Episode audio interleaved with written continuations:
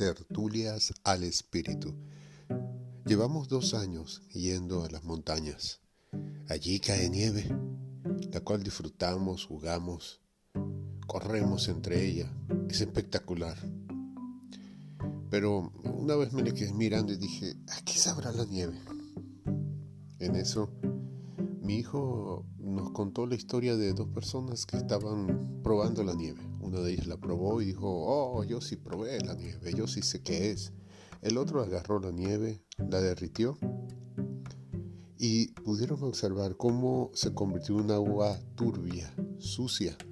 Y el otro dijo, guácatela, esa agua, eh, eh, eh, de verdad, yo comí eso, ¿sí?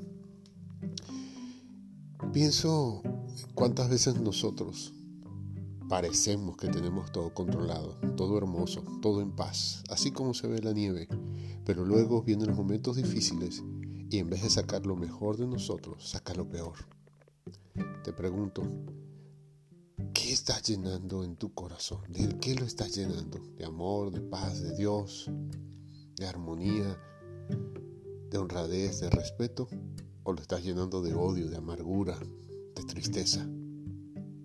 Porque van a venir momentos difíciles y es necesario que tengas ese corazón lleno de cosas buenas, que cuando todo se derrita, permanezca lo verdadero, lo puro.